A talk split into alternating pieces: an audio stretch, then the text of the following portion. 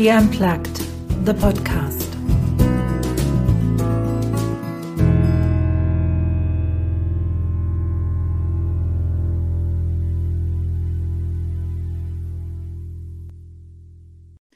An einem wunderschönen Sandstrand liegen, türkisfarbenes Wasser vor einem, vielleicht einen Cocktail in der Hand, das ist so die Vorstellung, die wir von digitalen Nomaden haben.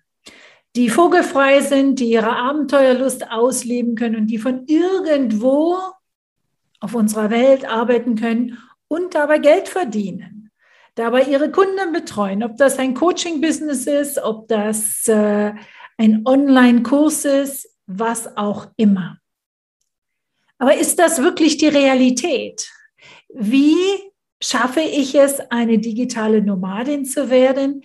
Was braucht es dafür? Was hat es vielleicht auch für Hürden, die es zu überwinden gilt?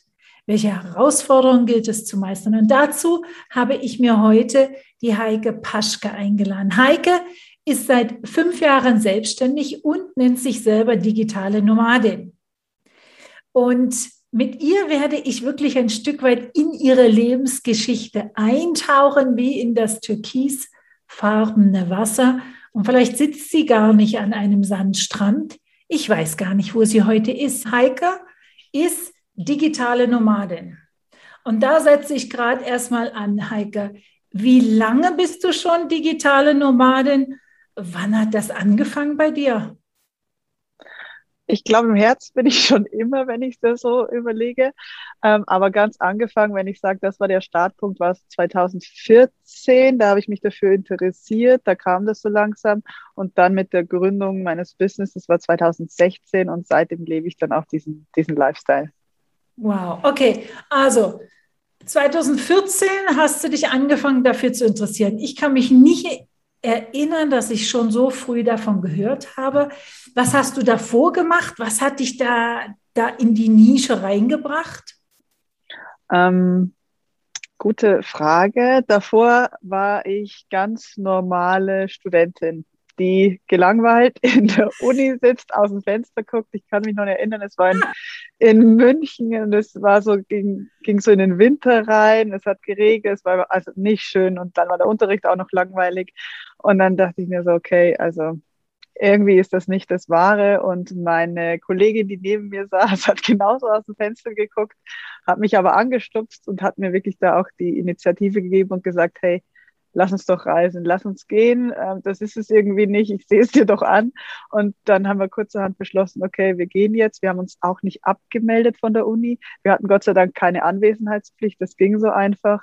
Und ähm, haben uns ein Ticket gekauft und sind kurzerhand, ohne uns auch zu informieren, nach Thailand geflogen, weil äh, vorher war eine Freundin, die hat gemeint, da ist schön, da ist Sonne und wir so, okay, das machen wir jetzt auch. Wir buchen das, wir gehen dahin.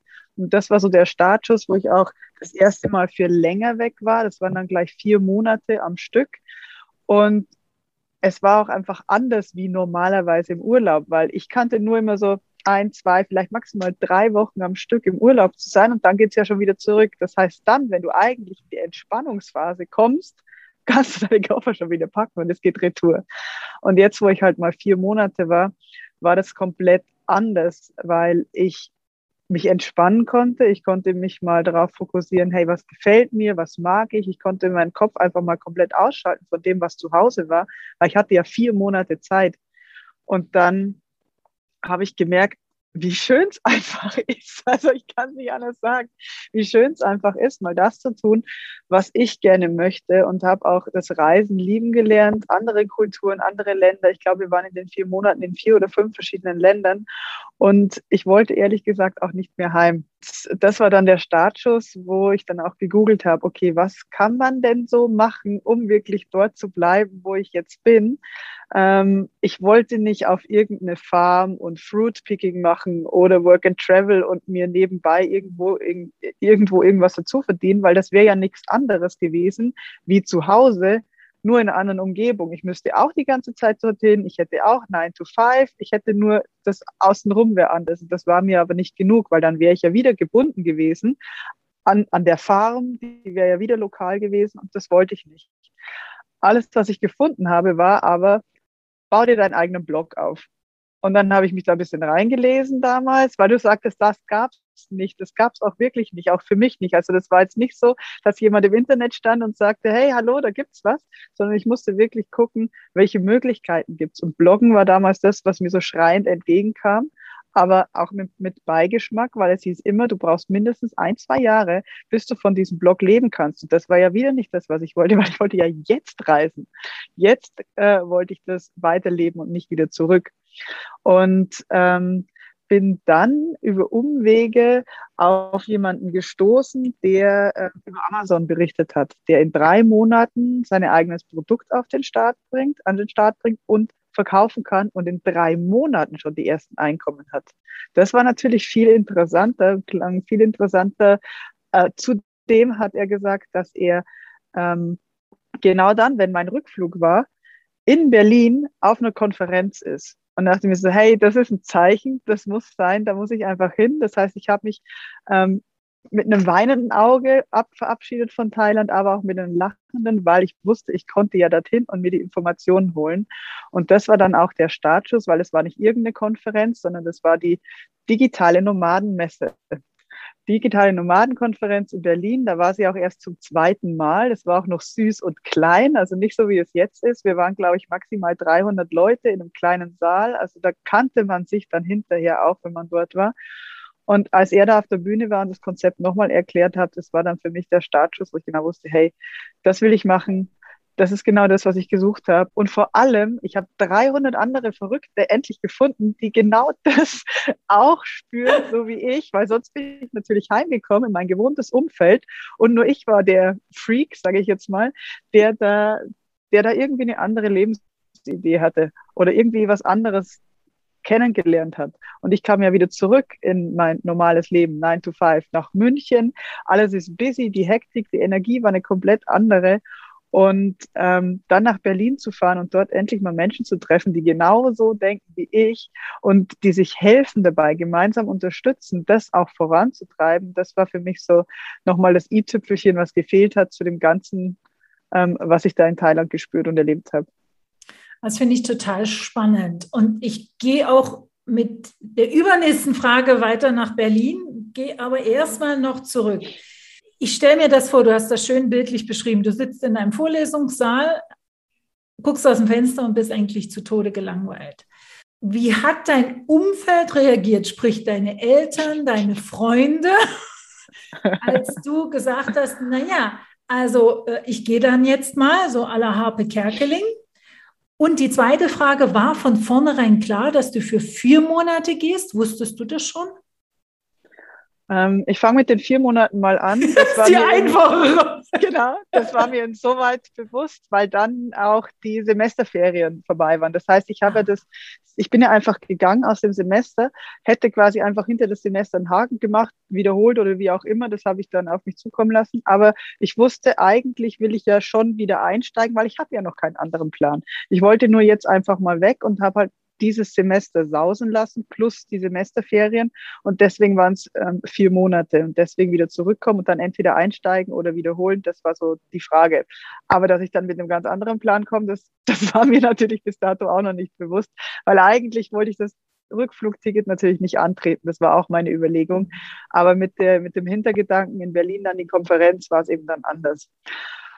Und zu deiner anderen Frage mit dem Umfeld und wie das dann war, also äh, ich muss sagen, so eine krasse Ablehnung habe ich noch nie zu spüren bekommen. In erster Linie erstmal von meinen Freunden, weil ich war in München, das ist auch 300 Kilometer weg von meinem Zuhause. Das heißt, meinen Freunden habe ich das erstes gesagt.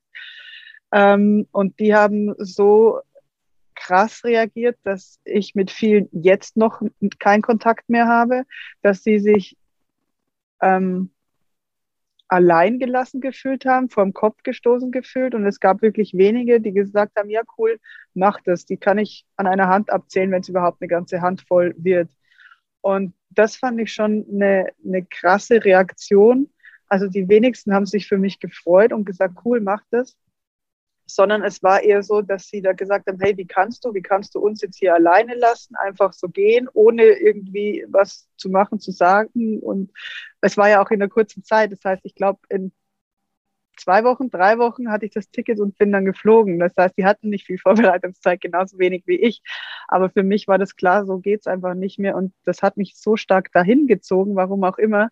Ähm, aber ich hätte nicht mit so einer krassen Ablehnung von den Freunden auch gerechnet.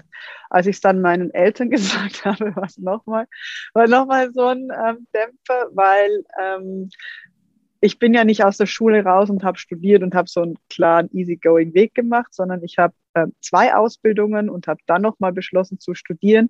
Das heißt, ich brauchte auch dementsprechend ähm, den Rückhalt meiner Family, auch finanziell haben sie mich unterstützt und ich musste sie damals ja eigentlich schon überreden, dass sie da mir, ähm, ja, was heißt erlauben, aber dass sie mir halt ähm, dass sie sagen, okay, das ist absolut gut, geh deinen Weg. Mit dem Studium, da musste ich schon sagen, hey, in Deutschland, man braucht das. Diesen Weg bin ich ja damals auch gegangen. Und jetzt schmeißt ich es quasi so in Anführungszeichen und sage, hey, ja, ich will reisen gehen. Das fanden die natürlich nicht so geil. Aber ähm, ich weiß auch, dass meine Eltern immer hinter mir stehen. Sie fanden es trotzdem nicht schön und cool, dass ich jetzt da einfach gehe. Das heißt zweimal die Ablehnung, aber ich habe es einfach in mir irgendwie gespürt, ich, ich muss da jetzt weg, ich muss diesen Weg gehen. Ähm, mal gucken, was passiert, so mehr oder weniger. Was mich noch interessieren würde, warst du damals schon in der Lage, deinem Gegenüber zu erklären, warum es so nicht weitergeht? Weil du hast jetzt gesagt, du hast zwei Ausbildungen gemacht, dann das Studium. Also da war ja auch schon so ein bisschen, das passt, scheinbar, das passt nicht oder ist nicht das Richtige oder ich möchte was Neues machen. Konntest du damals in Worte fassen, wie du dich gefühlt hast an der Uni, in den Vorlesungen, in deinem Leben? Ähm, ich konnte es nicht so greifen. Ähm, ich habe nur gespürt, es, es passt einfach nicht. Ich bin nicht rundum happy. Ich konnte aber auch nicht sagen, an was, an was es liegt. Ich habe einfach nur gemerkt, irgendwas passt nicht, das ist es noch nicht. Die Freude war irgendwann weg, das war es einfach. Also ich habe die Ausbildung angefangen, die erste, also Kfz-Mechanikerin, also komplett was anderes, was ich jetzt mache. Und habe das ein Jahr gemacht und wenn es was Neues ist, lernen, voll cool. Und dann flacht es bei mir immer ab und dann wird es langweilig. Ich habe es zwar abgeschlossen, aber dann kam die nächste. Dann habe ich ähm, Mediengestalterin gelernt. Das heißt, es war auch wieder ein Jahr, eineinhalb Jahre voll toll. Und dann kommt Routine und dann ist es langweilig und dann will ich es auch nicht weitermachen. Warum? Also habe ich keine Freude mehr dran. Und ähm, deswegen bin ich immer so stark gewechselt und bin dann aber nochmal in die Uni, weil ich dachte, hey, da kriege ich ja neuen Input, da kann ich was lernen, da ist genau das gegeben. Aber das Studium hieß Management ähm, sozialer Innovationen, also Innovationen in die Menschheit bringen, auch wieder cool, neue Sachen kreieren, hat sich halt toll angehört, war mhm. aber dann halt letztendlich einfach nur, schlag das Soziologiebuch auf und lernen. So, das ist, das ist wieder nicht das, was ich mir erhofft habe. Und durch das Reisen und durch dieses, hey, ich brauche irgendwas, was ich auf Reisen mitnehmen kann, bin ich dann aufs Unternehmertum gestartet, wo ich genau das letztendlich habe. Ich kann mich immer wieder neu erfinden, ich kann immer wieder neue Bausteine in mein Unternehmen reinbringen. Unternehmertum ist eine riesen, riesengroße Persönlichkeitsentwicklung. Das heißt, ich kann wachsen deswegen ist es genau das, wo es letztendlich hinführen musste, weil alles andere wäre nur wieder Routine gewesen und wäre auf Dauer nichts für mich gewesen. Aber im Vorfeld konnte ich das nicht sagen, nicht greifen, was es ist. Mir hat nur nach einer gewissen Zeit immer die Freude gefehlt. Und ich glaube, damit können sich ganz viele von den Zuhörerinnen auch identifizieren. Dieses in eine Routine reinrutschen und es einfach machen oder es macht, aber keine Freude mehr empfinden und was dann ganz oft natürlich passiert, sind die Erklärungen, die Ausreden, die Begründungen, warum ich was nicht ändern kann. Nicht mal, also es muss ja nicht der dramatische Schritt sein, wie du ins Ausland und Uni äh, wie, wie abbrechen, sondern es könnten ja auch kleine Veränderungen sein. Was ist es in dir?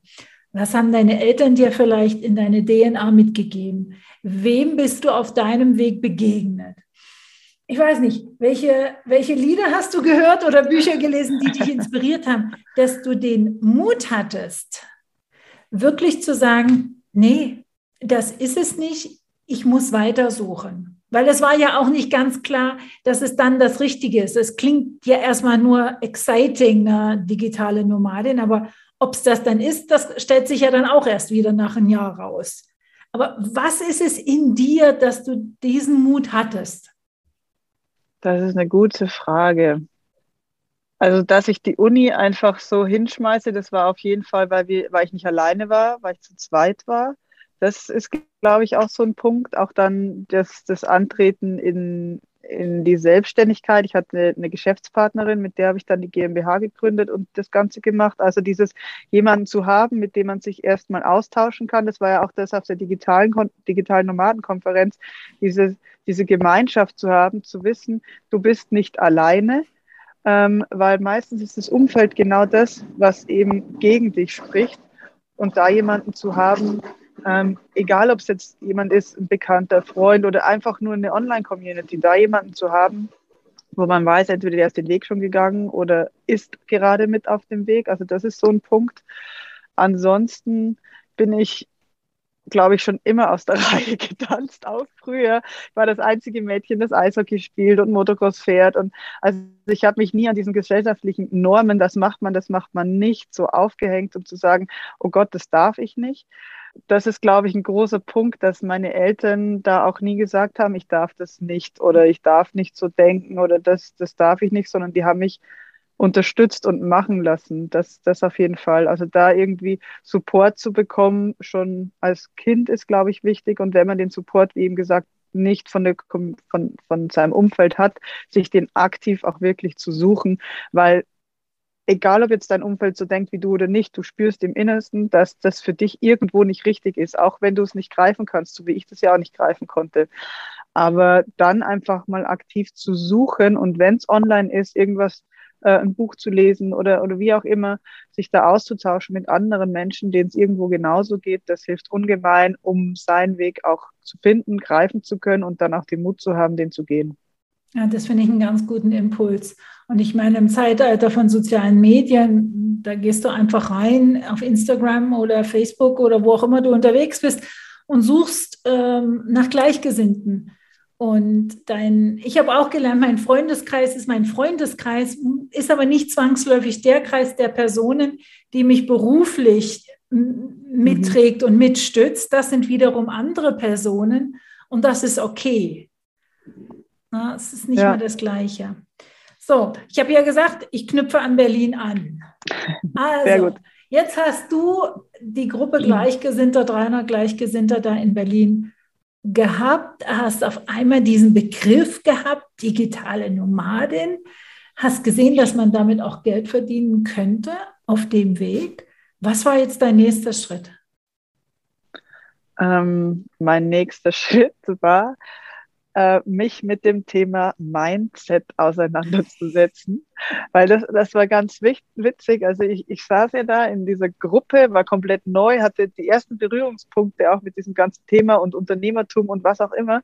Und die da oben auf der Bühne haben immer gesprochen, ja, du brauchst dieses Mindset und das Mindset ist so wichtig, damit du durchhältst und egal welches Business, du brauchst das Mindset. Und ich dachte, okay, okay, cool woher kriege ich jetzt dieses Wo kann ich das kaufen? Wo kann ich das kaufen? Ich war wirklich so, okay, was ist das, wo kriege ich das her? Bis ich dann halt im, im Verlauf der ganzen Veranstaltung gemerkt habe, okay, die, die reden von der Einstellung, die ich brauche und die muss ich mir erarbeiten. Ich habe alles aufgesaugt, also die ganzen Bücher, die die mir empfohlen haben, vorneweg halt die Vier-Stunden-Woche von Tim Ferriss und, und alles, was was ich so kriegen konnte in diese Richtung, habe ich aufgesaugt. Ich habe mir Kurse gekauft. Ich bin dann auch, weil ich ja noch in Deutschland war, auf Veranstaltungen gegangen, wie zum Beispiel bei Tobi Beck und so weiter und habe mir wirklich dieses Mindset geholt, um zu verstehen, okay, ähm, was ist die Basis auch für mich? Ich muss ja, gerade wenn ich ähm, diese Ablehnung bekomme, die ich ja schon gemerkt habe, gespürt habe, von dem haben die auch auf der Bühne gesprochen, dass das Umfeld Umfeld eben stark gegen dich sein kann, weil du bist einfach diejenige, die sich verändert und Veränderung ist erstmal nicht positiv für die Menschen. Und das ist genau das, was ich eben durch diese Mindset-Arbeit mitbekommen habe. Also ich habe viel gelesen, viel Podcast gehört und habe mir dieses Mindset erarbeitet und mich dann natürlich zusätzlich auch geguckt, hey, ich wollte ja dieses Amazon-Business, von dem der coole Typ auf der Bühne gesprochen hat und habe mich natürlich da auch weiter informiert, was ist das, habe das aufgesaugt, habe bei ihm auch mitgemacht bei so einem zweitägigen Workshop, um das zu lernen. Also habe sehr viel Wissen aufgesaugt im ersten, in den ersten zwei Jahren, ähm, um da auch wirklich mir die Basis zu schaffen und das aufzubauen. Und das hast du alles in Deutschland gemacht, das habe ich richtig gehört.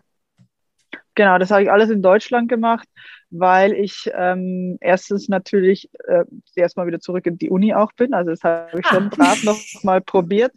Das habe ich schon brav noch mal probiert. Ich hatte da schon noch mal dieses Pflichtbewusstsein mhm. so gegenüber mir. Hey, ich bin das angetreten, ich will das auch zu Ende machen. Aber da immer mehr gespürt.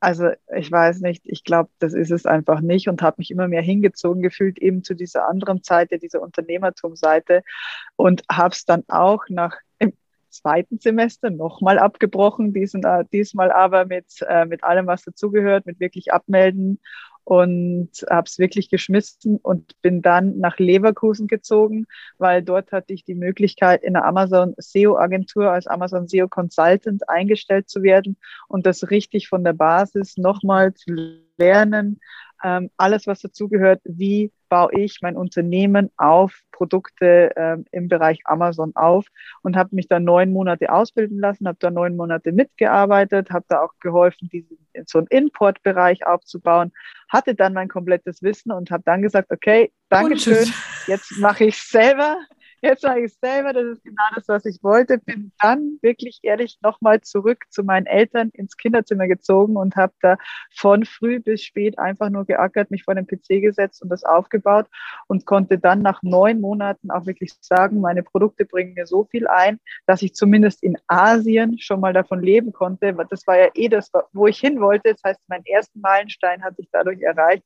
Ich konnte dort, wo ich angefangen habe, 2014 von, davon zu träumen, 2016 wirklich hin und sagen, hey, ich kann jetzt davon leben, von meinen eigenen Produkten, es läuft. So, und jetzt hast du natürlich innerhalb von den neun Monaten, was du da beschreibst, was geschafft, was ganz viele in vielen Jahren nicht schaffen. Und ich glaube, das Mindset hat dir geholfen. Jetzt würde mich aber im Detail interessieren, weil Mindset ist ja einfach nur mal die Hülle des Wortes. Wie hat sich dein Denken, wie hat sich dein Fühlen, Verhalten, deine Handlungen verändert in der Zeit, wo du dich aktiv mit diesem Mindset beschäftigt hast? Ich würde sagen, um 180 Grad habe ich mich gedreht. Vorher, als ich äh, in der Uni war, bin ich sehr viel feiern gegangen, weil ich hatte ja die Freude nicht im, in dem, was ich so tat. Also habe ich mir klassisch am Wochenende ähm, die Freude geholt, bin weggegangen mit meinen Freunden oder auch unter der Woche am Abend, weil ich musste ja nur in die Uni. So, weißt, das war halt so. Ich habe mir die Freude woanders geholt. Und dann hat sich mein Denken gedreht, weil ich ähm, weil ich durch diesen Input, den ich bekommen habe, natürlich gelernt habe, hey, ähm, such die Freude nicht im Außen, sondern im Innen. Was macht mir denn im Inneren Spaß? Okay, Unternehmertum, geh da mehr rein, informier dich. Und dieses, dieses Lernen und diese, ich kann es gar nicht beschreiben, dieses, dieses Gefühl, was ich hatte, als ich auf diese Seminare ging, ich habe das einfach aufgesaugt wie ein Schwamm und ich habe gemerkt, hey, das, das gibt mir was, das gibt mir ein Glücksgefühl, an mir, an mir, meiner Persönlichkeit zu arbeiten, dann hat sich das komplett gedreht. Ich habe am Wochenende meinen Freunden abgesagt, um auf die Seminare zu gehen von ähm, Christian Bischof, von Tobi Beck und die ganzen, was hier so Rang und Namen haben in, der, in dieser Szene und habe das Wissen einfach aufgesagt. Ich wurde natürlich da auch schon wieder angeguckt, hey, was ist denn los mit dir? Gehst du jetzt schon wieder zu deiner Sekte? So, weißt so diese, alles, was so eine Community ist, was dich, was irgendwie von außen durch andere nicht so einsehbar ist, was sie nicht verstehen, ist gleich irgendwie abgestempelt. Und meine Freunde haben das schnell, auch meine Eltern, in die Schublade gesteckt. Gehirnwäsche, Sekte, weil du kommst ja anders zurück. Ja. Du kommst ja anders zurück und war natürlich dann auch so und wollte es allen erzählen. So, hey, das habe ich gelernt und also war, interessiert mich nicht, weil die hatten diese Energie ja gar nicht, dass ich erlebe auf diesen ganzen Events. Und irgendwann habe ich halt angefangen, nichts mehr zu erzählen. Dann wurde es auch entspannter wieder mit meinen Freunden. Das ist genau das, was du gesagt hast. Ich habe einfach das getrennt. Ich und mein Business und meine Ziele und mein Freundeskreis. Und dann habe ich gemerkt, es wird immer entspannter wieder, ähm, weil sie merken ja gar nicht, wie ich mich verändere sozusagen im Inneren. Und habe mich aber trotzdem also um 180 Grad gedreht. Also ich glaube, ich, wenn die Heike von vor ein paar Jahren anschaue, würde ich sie wahrscheinlich nicht wiedererkennen. Beschreib doch mal die Heike von vor ein paar Jahren. Ich wollte Hauptsache nichts tun, weil ich Sport machen will, weil ich reisen will, weil ich ähm, in den Tag reinleben will, Sonne tanken und das war's. Und abends vielleicht mit meinen Freunden auf eine Party gehen. Mhm. So, das war das, als, als das Unileben war, weil in der Uni hatte ich ja keinen Spaß. Mhm.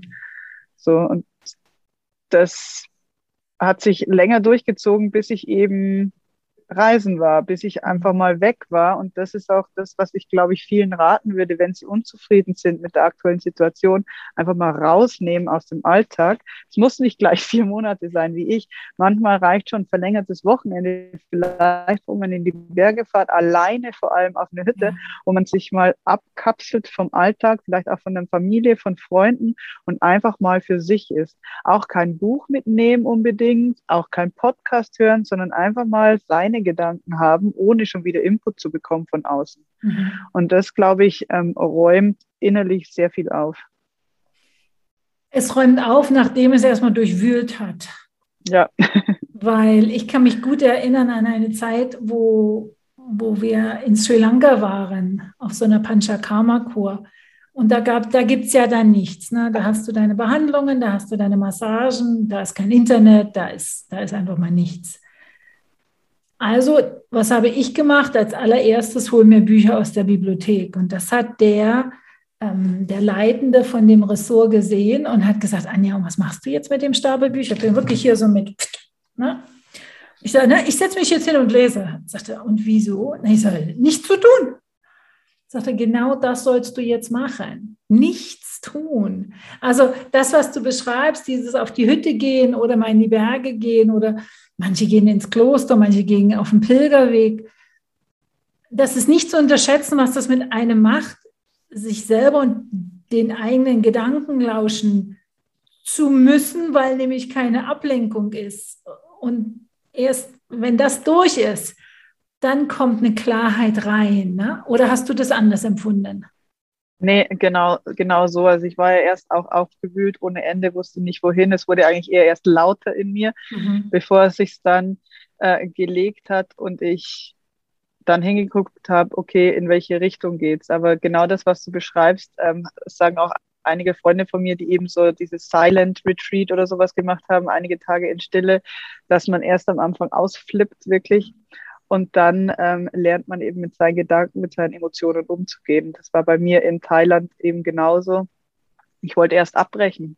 Ich wollte erst abbrechen. Für mich war es so schlimm. Ich wollte Weihnachten wieder nach Hause und habe aber dann zu mir gesagt, okay, ich habe mich committed. Ich ziehe das jetzt durch. Es hat einen Grund und ähm, Gott sei Dank war ich da so stark, um zu sagen, ich fliege nicht heim, ich cancel nicht. Äh, ich trete erst meinen Flug an in vier Monaten. Und das hat mir geholfen, dass ich so diese Spanne hatte, wo ich halt gesagt habe, nee, ich, ich bleibe, ich ziehe das durch. Ich glaube, das ist auch wichtig zu hören für die Zuhörerinnen, dass die sich ein Stück weit vielleicht ähm, die Hintertür zumachen. Weil ganz oft gehen wir dann so, na, man kann ja schnell zurückfliegen oder man nimmt den nächsten Bus, den nächsten Zug und äh, man bricht ab. Mhm. Aber wenn du da es schaffst, durchzuhalten, wenn du da es schaffst, durchzuatmen, weil mehr kannst du gar nicht, dann hast du wirklich eine Chance, am Ende was Großartiges zu entdecken. Ja. Ähm, jetzt sag mir doch mal, was dein erstes Produkt nach neun Monaten war, was eigentlich dich finanziell so gut aufgestellt hat, dass du in Asien schon davon leben konntest. Es war ein ähm, Blechschild für die Wand, ein Dekoschild. genau so wie du habe ich auch geguckt, als ich gemerkt habe, es geht durch die Decke. Es war wirklich für mich, also ich bin einfach nur nach dem Bauchgefühl gegangen. Damals gab es noch nicht so viele Tools, wie es heute gibt, um Amazon da durchzuforsten. Nach dem Bauchgefühl gegangen, habe so ein bisschen die Nischen durchforsten, geguckt, was, was zerbricht nicht auf dem Transport, weil ich habe es ja in, in China herstellen lassen. Also was zerbricht nicht auf dem Transport, was ist klein, was ist leicht, woran können sich die Leute auch nicht verletzen, wenn sie es kaufen, weil nicht, dass ich dann auch wieder ein Problem habe. Mhm. Und einfach nach diesen Kriterien bin ich stur gegangen und dann ähm, habe ich dieses Schild ausgesucht. Und das war wirklich so, dass es von einem Umsatz durch die Decke ging. Und ich da habe mir nicht er, er, zum Erträumen gehofft, was wie viele Menschen ein Blechschild kaufen. Ähm, ich bin was, aber auch was stand zwei, auf dem Blechschild drauf, Heike? Drink beer with good friends. Okay. Und also ich dachte nicht, dass die Leute so viele Schilder kaufen. Aber hat mich natürlich gefreut, weil somit konnte ich da schneller das Ganze umsetzen. Wir hatten dann, dann aber auch noch einen Kooperationspartner an Bord, den wir gleich mit aufgebaut haben. Also ich habe nicht ein Unternehmen alleine aufgebaut, sondern noch zwei andere mit Kooperationspartnern. Da ging es einmal um Backwaren und das andere waren Nahrungsergänzungsmittel. Das heißt, diese drei Sachen sind dann ähm, so schnell nach oben, dass ich wirklich davon leben konnte. Du hast gesagt, du hast äh geschaut nach bestimmten Kriterien, also in China produziert, leicht, bla bla bla. Jetzt musst du ja aber auch irgendwo mal gelernt haben, wie man das macht. Also einen Kooperationspartner in China zu finden, der das herstellt, die Preisverhandlungen äh, zu führen, Qualitätskontrolle zu machen, Materialkontrolle, das muss ja auch irgendwie passieren. Wo hast du dir denn das Wissen noch angeeignet? Also erst bin ich ein bisschen gutgläubig und hoffe einfach.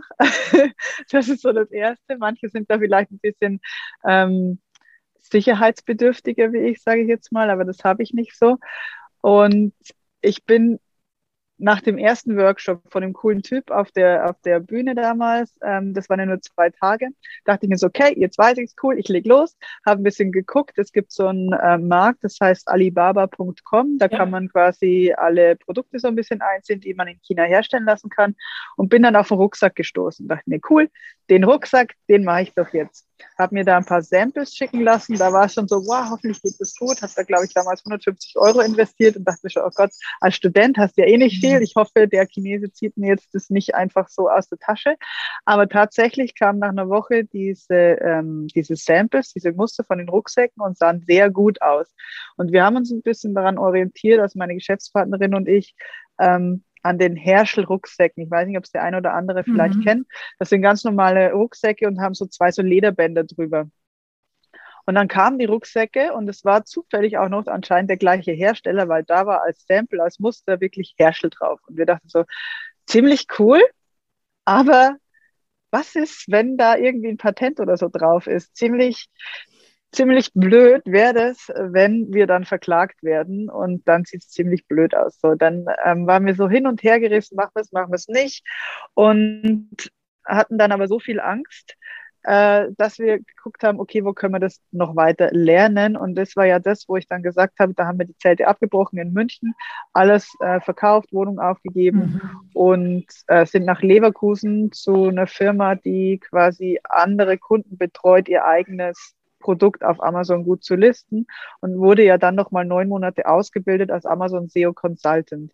Das heißt, ich habe andere Kunden betreut, ich habe das dort mitgelernt und ich habe dort auch einen eigenen Bereich aufgebaut, äh, Import und Sourcing. Da kam noch ein Bereich dazu und ich war so die Schnittstelle sozusagen und habe das alles mitbekommen und durfte das mit aufbauen. Und da habe ich mir natürlich auch alles Wissen aufgesaugt, was es so gibt.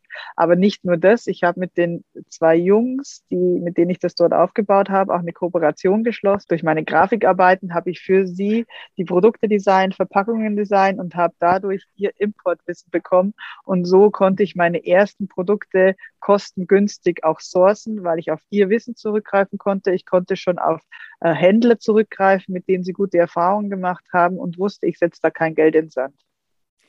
Du hast jetzt ein paar Mal dasselbe Wort gebraucht. Wie wichtig in deinem Erfolg sind Kooperationen? Hm, früher hätte ich gesagt, enorm wichtig. Im Moment ist es so, dass ich, würde ich sagen, auch vorsichtiger geworden bin in diesem Bereich es kommt immer drauf an. Also man muss schon gucken, was ist es für eine Kooperation, wenn es auf Augenhöhe ist und wenn das wirklich abgesprochen ist, alles geklärt ist, alle Fragen geklärt sind und dann nichts irgendwie auf einmal durch die Hintertür kommen kann, wie von wegen, hey, lass uns nochmal über den Preis verhandeln oder sonstiges, dann bin ich voll dafür und ich glaube auch, dass es ohne eine Gemeinschaft nicht funktioniert. Aber du solltest auch nicht allen Menschen trauen, die sagen, hey, lass uns eine Kooperation angehen, sondern da schon ein bisschen vorsichtig dem Ganzen entgegengehen, wenn es geht, auch einen Kooperationsvertrag machen, damit sich beide Parteien bewusst sind, was vom anderen erwartet wird. Aber generell glaube ich, ohne einander geht's nicht. Wenn da jemand da draußen ist und als Einzelkämpfer mhm. den Berg erklimmen will, dann glaube ich, macht man sich einfach unnötig das Leben schwer. Das hast du jetzt ganz vorsichtig beantwortet. Was ist dir dann vielleicht auf dem Weg der vergangenen, was haben wir jetzt, fünf Jahre, vielleicht mal schief gegangen? Wo hast du denn gemerkt, ah, da bin ich wirklich ausgerutscht? Äh, und was hast du daraus gelernt? Ich würde nie sagen ausgerutscht, ich würde eher sagen gelernt. Ja, das, ist ja, das Lernen kommt meist nach dem Rutschen. Ähm, also es war, jetzt, es war jetzt nichts dabei, wo ich sage, oh mein Gott, hier bin ich voll, voll krass ins Fettnäpfchen getreten. Das war gar nichts. Aber es hat mich einfach öfter darauf aufmerksam gemacht, klär erst vorher, wer was einbringt, bevor du freudiger erwartend da reingehst. Ich habe halt oft sehr viel reingegeben, wollte was aufbauen mit Kooperationspartnern und dann ähm, wurde es von der anderen Seite oft weniger und weniger und weniger. Mhm. Und ich habe das reingegeben und oft war ich die, die halt dann irgendwie im Vordergrund stand, die das Ganze abliefern musste, die das Gesicht gezeigt hat für diese Sachen und stand aber dann mit meinem Gesicht quasi alleine da und hatte ringsum den Support nicht mehr, der mir eigentlich versprochen wurde. Mhm. Und deswegen bin ich da ein bisschen vorsichtig zu sagen, ähm, mit Kooperationspartnern, es sollten vorher eben die Fronten geklärt sein, wer was macht, gerne auch vertraglich klären, damit es halt eben nicht zu solchen Sachen kommt. Aber ich würde jetzt nie sagen, oh mein Gott, hätte ich unbedingt vermeiden sollen, weil ich eben daraus immer ein Learning für mich geschlossen habe und durch die Kooperationen auch immer neuen Input bekommen habe, den ich vielleicht so überhaupt nicht gemacht oder gekonnt hätte, wenn ich das jetzt für mich alleine durchgezogen hätte. Und vielleicht wäre ich auch andere Projekte überhaupt nicht angegangen, wo ich aber gemerkt habe, das macht mir total Spaß. Ja, das finde ich auch ganz wichtig. Also so, was ich da höre, ist eine gesunde Balance finden, eine gesunde Vorsicht haben ähm, und ausprobieren. Ja. So, jetzt hast du also dein Produkt auf dem Markt gehabt, finanziell abgestützt. Bist du wieder ins Ausland gegangen gleich? Ja, weil ich war ja bei meinen Eltern im Keller immer noch, wohlgemerkt, und habe das ja aufgebaut. So richtig klassische, wie Amerika, wenn ich eine Garage gehabt hätte, wäre ich wahrscheinlich ja, in der Garage genau. gesessen.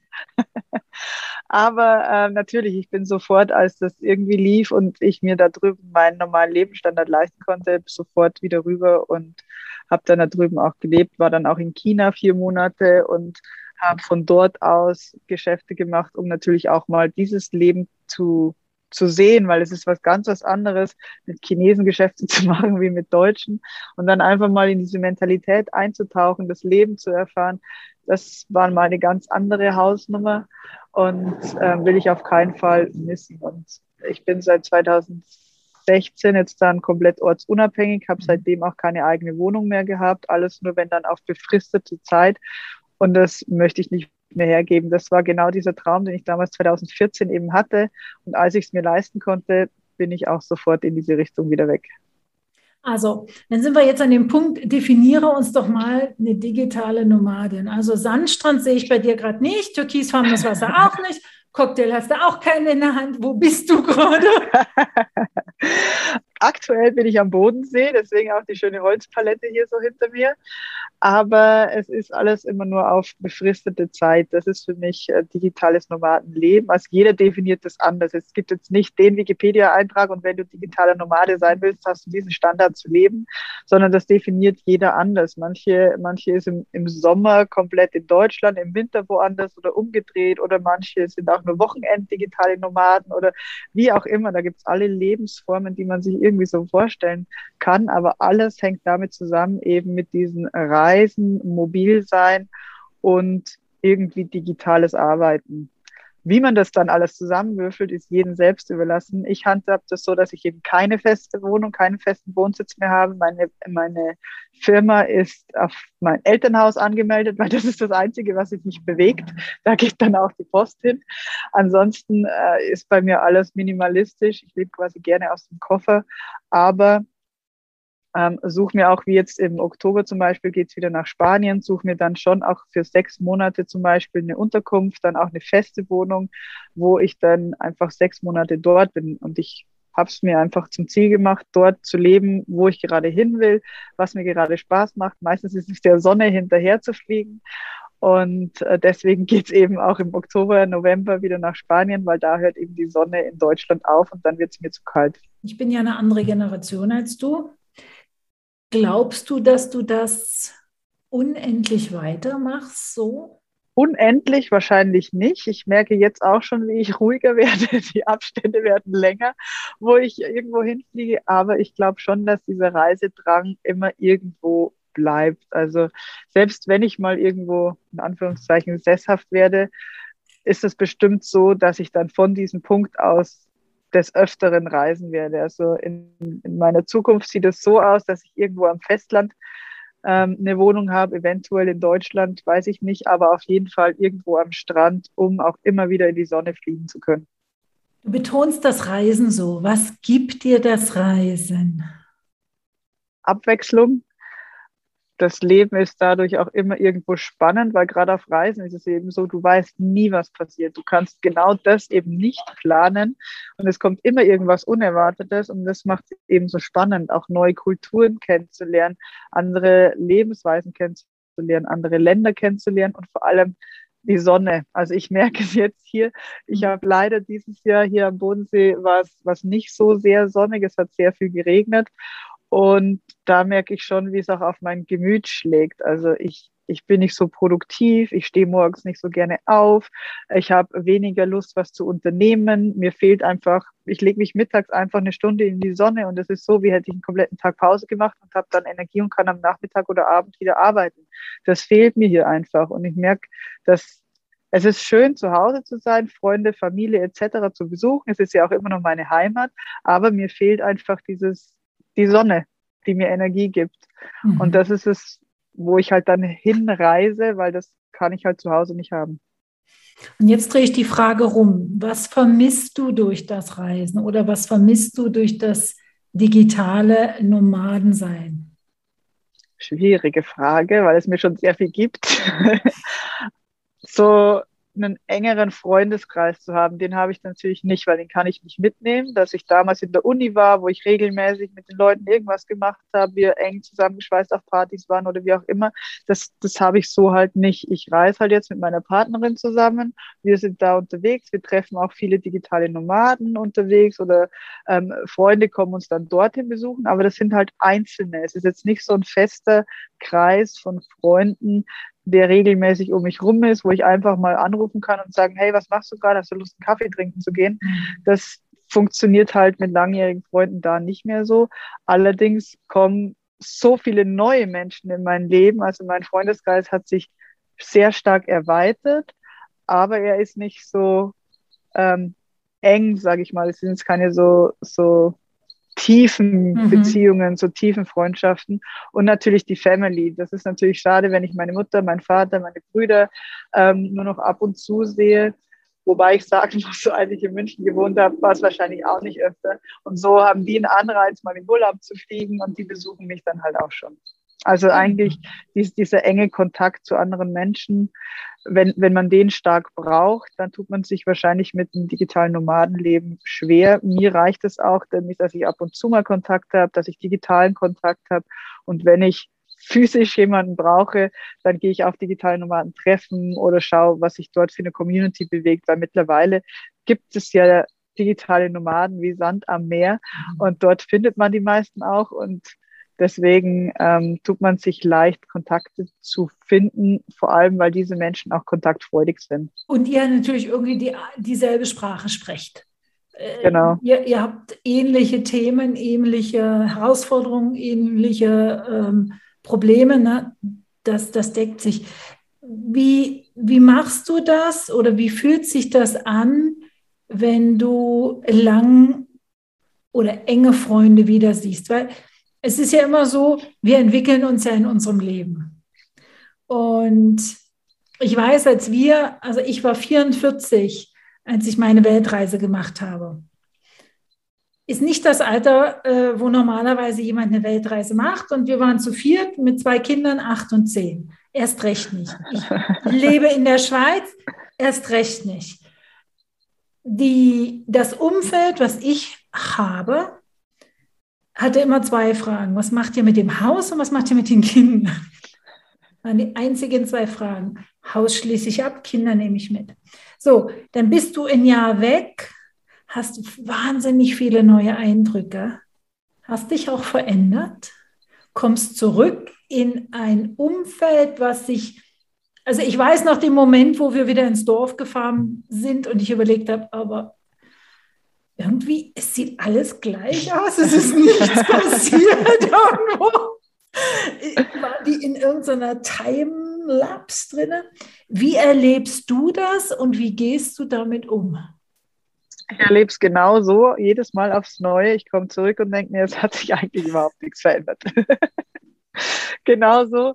Und wenn ich dann auch in den Freundeskreis komme oder so, merke ich, okay, es sind zwar neue Denkanstöße da oder irgendwas ist passiert, aber generell so dieses ganz normale Leben von 9 to 5, es hat sich einfach nichts getan. Und da merke ich schon, was das Reisen mit einem macht, wie man sich stark verändert. Krass ist es vor allem, wenn ich dann ab und zu ganz heimkomme zu meinen Eltern aufs Dorf. Wir haben nur 60 Häuser, also da kennt man sich. Ja. Und da ist es noch krasser, weil da habe ich ja meistens noch einen größeren Abstand zu den Leuten, die ich da sehe. Und da hat sich von der Schulzeit, also damals ging bis jetzt nichts verändert. Ähm, die haben neben ihrer Mutter das Haus gebaut und, und, und sind aber happy. Also ich will das gar nicht anmaßen, dass mhm. das oder das besser ist. Aber ich sehe einfach, dass da tut sich nicht so viel. Und für mich wäre das nichts, weil ich brauche eben diese Veränderung, ich brauche diese Action, ich brauche diesen neuen Input. Deswegen habe ich ja früher auch alles immer gewechselt und so weiter. Aber wenn es echte Freunde sind, dann ist es egal, wie lange du weg warst, dann ist es schön, sich einfach wiederzusehen. Und das ist das, was ich meine. Es sind von diesen, diesen großen Freundeskreis, den ich damals eben in München hatte, äh, eine Handvoll geblieben, wo ich sagen kann, es ist egal, wenn ich jetzt anrufe, äh, ich kann vorbeikommen, ich kann dort schlafen, wir treffen uns, haben eine coole Zeit und ich kann wieder gehen und ich weiß, wenn ich nach einem Jahr oder halben Jahr wiederkomme, ist es wieder genauso. Und das zeigt für mich aber, was, was echte Freunde sind, weil es ist egal, wie lange du weg warst. Hauptsache, man sieht sich wieder und man kann einfach dort anknüpfen, wo man aufgehört hat beim letzten Gespräch, bei der letzten Kaffeetasse, wie auch immer. Und das ist immer wieder schön. Ja, so erlebe ich das auch. Also ich habe auch so eine Handvoll vielleicht ein bisschen weniger als eine Handvoll, aber mhm. da, da ist genau so dieses Gefühl, egal wie lange die letzte Tasse Kaffee zurückliegt, man, man, es war gestern, das Gefühl ist so wie gestern. Jetzt hat sich aber bei mir noch, bevor wir zu dem, was du jetzt machst, kommen, noch eine andere Frage so angeschlichen. Du hast ja ganz viele Wechsel. Du bist immer in Anführungszeichen in Bewegung, neue Sachen kommen, neue Eindrücke, neue Kulturen, vielleicht auch neue Länder, neue Produkte. Wann und wie findest du innerlich deinen Ruhepol? Morgens. also es, das hat sich auch stark geändert. Früher war ich eher so nachtaktiv, war ja auch dann in Clubs und so weiter und das hat sich komplett geändert. Ich gehe lieber früher schlafen ähm, 10, 11 und stehe früher auf. Also ich versuche jetzt wieder gerade meine 5 a.m. Morgenroutine zu etablieren, mhm. weil ich gemerkt habe, also ich, ich hätte es nie geglaubt, wenn, wenn du mir das vor ein paar Jahren gesagt hättest, dass ich mal Feuer und Flamme bin, um 5 Uhr aufzustehen, hätte ich dir den Vogel gezeigt. Ganz und gar nicht. Aber jetzt ist es einfach so, ich merke, wenn ich es eine Zeit lang durchgezogen habe, also mir fällt es auch wahnsinnig schwer, um fünf aus den Federn zu kommen, vor allem wenn es jetzt wieder langsam kalt wird morgens und dunkel ist, ähm, aber wenn ich es dann, wenn ich die Routine wieder drin habe, ein paar Wochen durchgezogen habe, ist es das, das schönste Gefühl, um fünf Uhr morgens aufzustehen, zu meditieren, zu schreiben, zu lesen und mir einfach diese, diese ein, zwei Stunden, meistens zwei Stunden, meistens dehne ich es ein bisschen aus, zwei Stunden für mich zu nehmen und diese, diese goldenen Morgenstunden, ich kann es gar nicht anders sagen, äh, mitzunehmen, weil da ist mein Kopf einfach komplett anders. Wenn ich ansonsten um, um sieben oder um acht aufstehe und diese Routine nicht habe, bin ich den ganzen Tag über gestresster. Ich fühle mich irgendwie so unter Druck. Ich muss jetzt das alles machen und tun, gönne mir weniger Pausen. Und wenn ich wenn ich aber morgens die einfach Zeit für mich habe, egal was ich dann mache, wenn ich das Lesen auch weglasse, aber eine halbe Stunde meditieren, merke ich schon, wie viel Ruhe mir das einen kompletten Tag übergibt. Und das ist das, wo, wo ich dann wirklich bei mir bin und mir auch den Input zuführe, den ich will. Also ich suche mir das Buch aus, das ich lesen möchte, was mich gerade weiterbringt und mich nicht zuballern lassen, lass äh, so, so von Social Media ja, genau. oder Instagram oder was es ist. Und da bist du ja dann nur, ähm, da musst du ja dann nur reagieren. Das heißt, wenn jetzt eine Kunden-E-Mail kommt, die brauchen schnell was, da bin ich ja nur am Reagieren. Mhm. Und so entscheide ich aktiv, was in meinen Kopf kommt, was er über den ganzen Tag auch mitnehmen darf. Vielleicht nehme ich eine Intention mit, weil ich was im Buch aufgenommen habe oder so. Und ich das ist einfach das, wenn ich, wenn ich das nicht mache, was ich jetzt die letzten Wochen leider nicht gemacht habe. Deswegen gut, dass du das ansprichst. Ich merke das nämlich gerade sehr stark, wie, wie mir das fehlt und wie unbedingt ich das wieder etablieren will. Mhm. Welches Buch liest du gerade? Gerade lese ich zum zweiten Mal Miracle Morning. Passt ganz gut. Miracle Morning von Hall Elrod, weil da erklärt er genau, wie du zum Frühaufsteher wirst, was ja aktuell wieder der Fall ist bei mir. Ich muss es erst wieder werden. Ähm, und welche, welche Routinen du etablieren solltest, um deine Ziele wirklich zu erreichen. Also als ich, ich habe das Buch geschenkt bekommen von einer Freundin und da war es für immer ein Rätsel, wie die das alles in ihren Tag schafft. Und dann hat sie mir dieses Buch gegeben und hat gesagt, deswegen liest es. Und deswegen jetzt verstehe ich auch warum. Also mir kam es immer so vor, als würde die 48 Stunden haben als 24. Die ist Ärztin, die hat mir noch geholfen als VA, die war in meiner Facebook-Gruppe super aktiv, die, die hat noch andere Seitprojekte gemacht, die hat ein Buch geschrieben und dann hat sie noch ein, ein altes, Altersheim aufgebaut jetzt, glaube ich. Und ich dachte mir so, was, wie machst du das? Und sie hat gesagt, alles nur wegen diesen magischen ein, zwei Stunden. Und das ist wirklich so, du kannst dir gar nicht vorstellen, wie viele Stunden dir geschenkt werden, nur weil du eine Stunde morgens für dich nutzt. Es wirkt sich einfach auch wieder auf dein Mindset aus.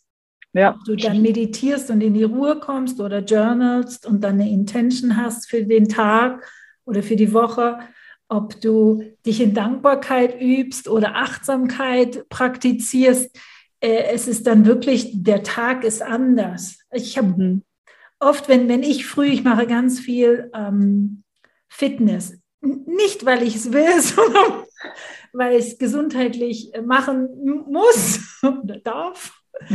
und habe ganz oft zu hören bekommen, ja, Anja, du kannst dir das erlauben, morgens da anderthalb Stunden zu investieren. Du bist ja selbstständig, du kannst dir das ja erlauben, ich als Angestellte nicht. Und meine Antwort war immer, du, ich setze die Prioritäten anders. Wäre ich angestellt, würde ich das auch irgendwie integrieren in meinen Tag, weil mein, mein, mein Warum, warum die Motivation da ist, das habe ich. Wenn ich die nicht habe, würde ich früh auch nicht unbedingt dann aufstehen, aber finde ich gut. Ich werde das Buch unten verlinken unter dem Podcast sodass äh, unsere Zuhörerinnen das auch nachlesen können. Heike, ja, ist, jetzt ist nicht nur, ist nicht ganz kurz, ist nicht nur für Unternehmer oder Unternehmerinnen, sondern auch für Angestellte, weil es eben darum geht, nicht deinen Alltag zu verändern, sondern einfach vor den Alltag noch ein, zwei Stunden dran zu setzen. Mhm. Und das ist der Knackpunkt. Du musst nichts verändern. Das ist ja sehr gut, weil wir mögen ja Veränderung nicht, sondern du darfst deinen Tag um eine Stunde verlängern und dir wird nicht nur eine Stunde geschenkt, sondern ganz viele. Mhm. Nee, finde ich, find ich nochmal einen guten Hinweis, weil es damit eigentlich für alle ist. Egal ob selbstständig, ja. Unternehmerin oder, oder Angestellte. Heike, jetzt sind wir eigentlich schon mitten in dem Thema Bücher. Was machst denn du aktuell? Genau, aktuell ist es so, ich bin Amazon treu geblieben. Also das äh, zieht sich durch meine komplette Karriere hier. Äh, allerdings ist es so, ich habe meinen Fokus ein bisschen verändert. Amazon ist ja eine riesengroße Plattform und wird uns, glaube ich, auch in der Zukunft noch viele spannende Möglichkeiten bieten. Aber äh, eins, was Amazon immer macht, ist, du kannst davon partizipieren. Also Amazon öffnet dir die Tore und du kannst deine eigenen Produkte, so wie ich das mache, verkaufen. Du kannst eigene Filme hochladen und du kannst natürlich auch eigene Bücher hochladen entweder Gebrauchte verkaufen, kann man auch, oder selber eben schreiben. Und bei den Produkten, die ich verkaufe, ist mir halt aufgefallen, es ist super toll, das Ganze kann ich von überall machen, ich bin ortsunabhängig, alles top, aber mir fehlt der Kontakt zu Menschen. Ich saß da davor, habe Excel-Listen analysiert, habe meine Produkte analysiert, aber die, die Interaktion hat mir gefehlt mit den Leuten. Und dadurch, dass ich so ein großes Netzwerk habe an Experten, Coaches, Trainer, Berater, sind auch einige Gott sei Dank auf mich zugekommen und haben mich gefragt, hey, du machst da was mit Amazon, ich habe ein Buch da, das verkauft sich nicht, kannst du da was machen? Mhm. Und so kam ich eigentlich auf die Idee, ähm, wieder mehr mit anderen Menschen zusammenzuarbeiten, und zwar gezielt Autoren oder solche, die es werden wollen, um Bücher auf Amazon zu verkaufen. Am Anfang war es nur Werbung schalten, aber dann habe ich festgestellt, okay, es bringt überhaupt nichts, hinten anzusetzen und einfach nur plump Werbung draufzuschalten, wenn das Buch überhaupt nicht Amazon-konform optimiert ist. Und so kam ich drauf, äh, erst die Recherche voranzusetzen. Das heißt, ich gehe mit meinen Kunden wirklich durch und schaue, was will der Markt, was möchte der Markt in deiner Nische? Was wird gesucht? Und passt dein Wissen da drauf? Und wie kriegen wir diese beiden Komponenten zusammen als dein Buch raus, so dass sich dann auch wirklich verkauft, weil nicht nur dein Wissen drin ist, was du ja weitergeben möchtest, sondern so verpackt, dass es der Markt auch wirklich sucht und lesen möchte und im besten Fall du daraus natürlich weiterführende Kunden für dein Business gewinnst. Das heißt, du fängst wirklich, das war ja auch im Vorgespräch so meine Frage, das fängt, das fängt also schon bei der Produktentwicklung des Buches an, wenn ich mit dir arbeite. Genau, weil es bringt überhaupt nichts, wenn du die mega coole Idee hast. Du bist Feuer und Flamme dafür, aber du bist die Einzige. So, das bringt überhaupt nichts. Dann, dann hast du zwar ein tolles Buch geschrieben, kannst dir es ins Regal stellen, aber mhm. eigentlich willst du dein Wissen ja weitergeben und du willst ja, dass dein Buch sich verkauft. Und deswegen ist, ist egal bei welchem Projekt oder bei welchem Produkt immer eine Zielgruppenanalyse muss dem vorangehen, eine Marktanalyse und natürlich muss dein Wissen dann da auch reingepackt werden. Du brauchst Keywords und ich habe einfach festgestellt, wenn man das vorne ranstellt und das nicht nur ähm, allgemein macht, sondern mhm. wirklich gezielt auf Amazon-Basis, weil es gibt mittlerweile viele Tools, um da reinzugucken, dann ähm, wird das Buch auch gefunden. Wenn es gefunden wird, wird es gekauft, gelesen und du kannst daraus Kunden gewinnen. So, und wenn jetzt, wir haben ja gesagt, wir nehmen ein, ein, ein, praktisches Beispiel. Also deine Kundin hat den Fehler gemacht und hat nicht mit dir vorher angefangen mit Arbeiten, sondern hat ähm, hat ein Buch schon fertig. Ich habe ein Journal das Jahr davor für meine Mama gemacht als Weihnachtsgeschenk. Daraus ist ein Buch entstanden im letzten Jahr. Und das haben wir im Eigenverlag in unserer Art und Weise vermarktet. Was machst du mit Kundinnen, die also ein Produkt haben? Also wir werden effektiv jetzt in ein paar Wochen ein physisches Produkt haben um die doch noch zu unterstützen, dass das vielleicht doch noch den Sprung in Amazon rein schafft? Wie hilfst du Personen wie mir? Erstmal ist es gut, dass ihr das im Selbstverlag gemacht habt, weil so habt ihr natürlich auch komplett freie Hand, was das Marketing angeht. Also wenn es zum Beispiel jetzt jemand ist, der, der mit einem Verlag das gemacht hat, ist nicht glücklich über die Vermarktung des Verlages, was leider zu selten, äh, zu oft vorkommt, ähm, kann ich oft nicht viel machen, weil der Verlag die Rechte hat und der Verlag lässt mich meistens nicht eingreifen, da im Marketing ähm, noch aktiv zu werden. Da wäre nur dann die Möglichkeit, entweder ein weiteres Buch zu schreiben oder den Verlag zu fragen, ob man wenigstens das E-Book selber vermarkten mhm. kann. Wenn schon das physische Buch anders vermarktet wird, dann kann man da nochmal einen Hebel ansetzen, sonst ist da meistens schwierig. Von daher habt ihr da schon mal gute Arbeit geleistet und habt äh, das Buch quasi im Eigenverlag ähm, geschrieben. Ihr lässt, lasst es aber extern drucken, oder? Von der externen Druckerei. Ja, also es, ja. Ist, ist, es ist so der Gedanke ähm, Print on Demand. Aber da wir zwei, also meine Kollegin und ich, so null Erfahrung mit Amazon haben, außer als Käufer, ja, im Moment extern. Okay, weil dann muss man bei Amazon immer ein bisschen unterscheiden. Wenn du das von der externen Druckerei vordrucken lässt, dann handhabt es Amazon wie jedes andere physisches Produkt. Dann ist es egal, ob es ein Buch ist, ein Gartenstuhl, ein Gartenschlauch, völlig egal. Dann ist es ein physisches Produkt, das du über Amazon verkaufen möchtest. Das heißt, du kannst es bei Amazon einlagern. Amazon verkauft es über die Plattform. Was aber da nicht geht bei dieser Variante, ist Werbung zu schalten auf Bücher. Mhm. Frag mich nicht warum. Äh, von äh, Bücher sind bei Amazon leider für Werbung rausgenommen. Außer du gehst auf die Plattform Amazon KDP, die ist ja speziell für Selbst Self-Publishing und Bücher. Da ist es aber so, dass Amazon sagt, wir drucken die Bücher und senden es an die Kunden. Oh, ist mir doch egal, wer es druckt.